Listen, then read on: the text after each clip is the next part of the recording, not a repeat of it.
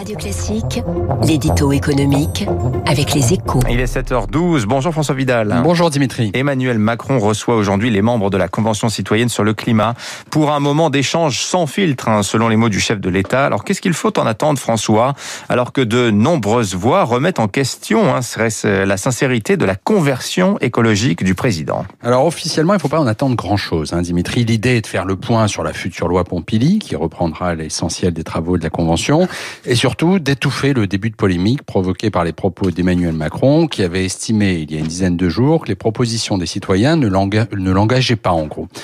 Mais on voit mal comment le président pourrait se contenter d'une simple explication de texte. D'abord parce que depuis cette interview, euh, l'état d'urgence climatique a été lancé par l'ONU face à la lenteur des progrès réalisés dans la lutte contre le réchauffement climatique cinq ans après la signature de l'accord de Paris.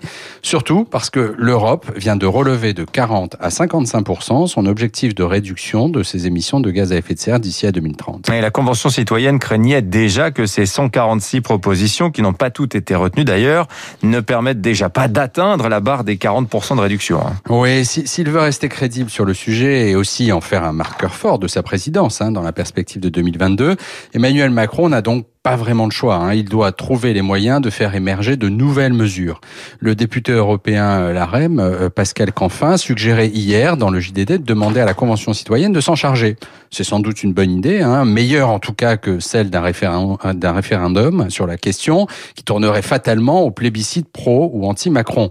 Mais alors, cette fois, il faudra le faire en définissant des règles claires, en ne promettant pas, par exemple, une reprise sans filtre des préconisations citoyennes, un engagement intenable pris en 2019 et que l'exécutif paye encore, et en fixant aussi quelques lignes jaunes. Le chef de l'État a commencé à le faire la semaine dernière en défendant le nucléaire. Il pourrait en poser d'autres aujourd'hui. Ah, le poids des mots, hein, le fameux sans filtre hein, qui est euh, sujet à exégèse hein, ces derniers temps pour tenter de rattraper cette promesse du président Macron qu'il a beaucoup de mal à tenir, semble-t-il. Merci François Vidal des Échos. 7h14.